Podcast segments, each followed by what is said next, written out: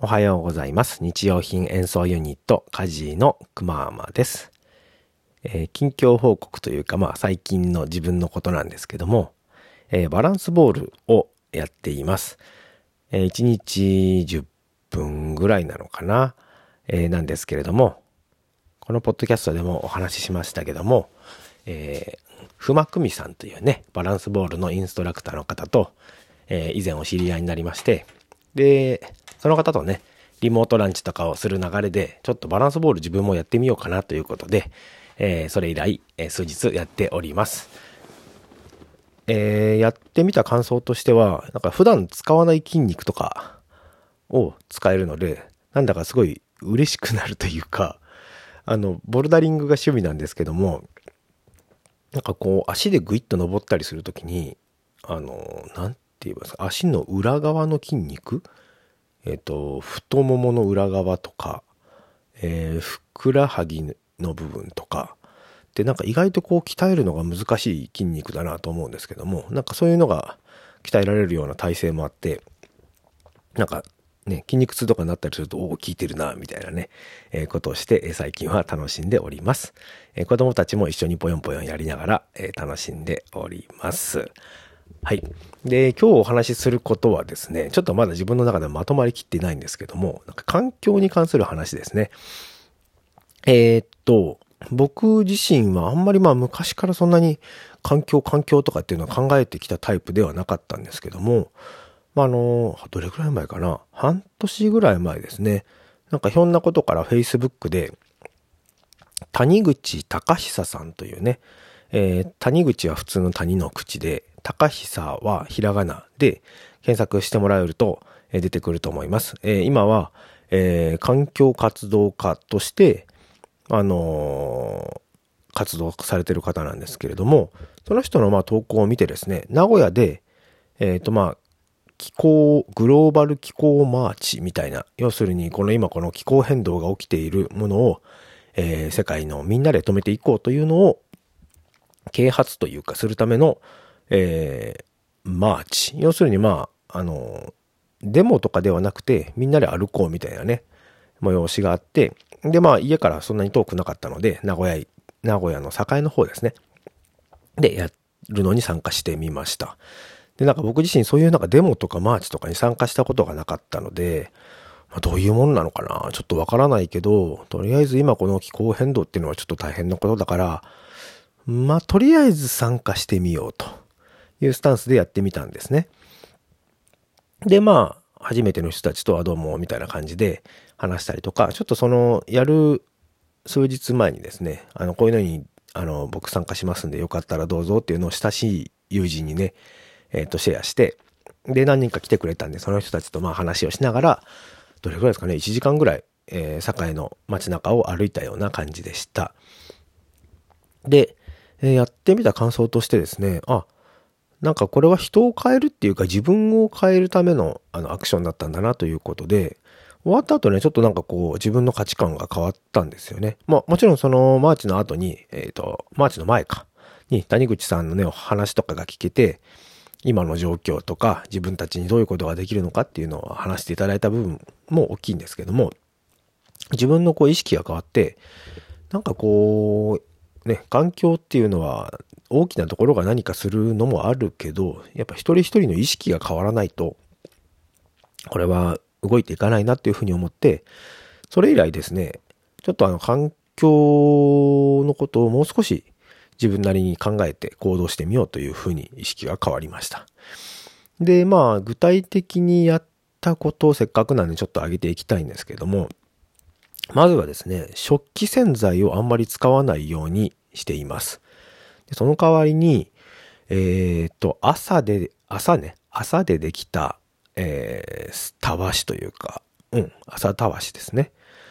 を使っています。で、朝たわしを使うと、お基本的に水とかお湯だけで大体のまあ汚れが落とせるということです。よっぽどひどいのは僕はあの洗剤ま使っちゃうんですけども、基本的にはあの普通にご飯で使うような汚れはそれだけで落とせると。いうことでね、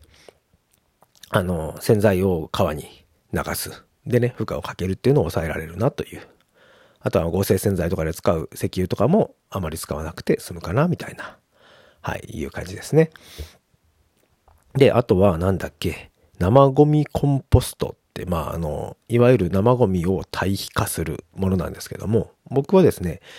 えー、っと、家の中でできるやつがいいなと思って、段ボールコンポストっていうのをね、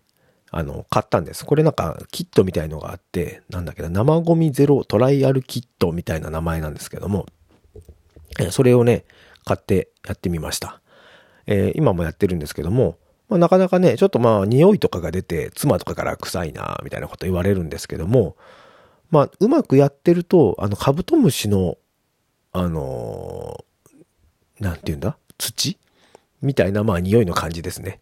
あの、ちょっとやり方を間違えて水分が増えてくると、なんかおしっこみたいな匂いが、あの、出てきちゃうんですけども、うまくやると、そんな感じでやれます。生ゴミがね、結構これ減らせるんですよね。うちもあんまりその残飯とかは出ない家で、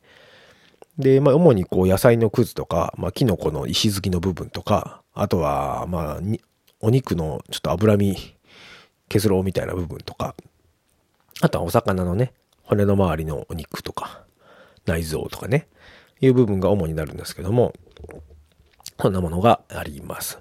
あとはですね、あ、そう、ペットボトルをなるべく使わないために、えー、マイボトルですね、水筒を持ち歩くようになりました。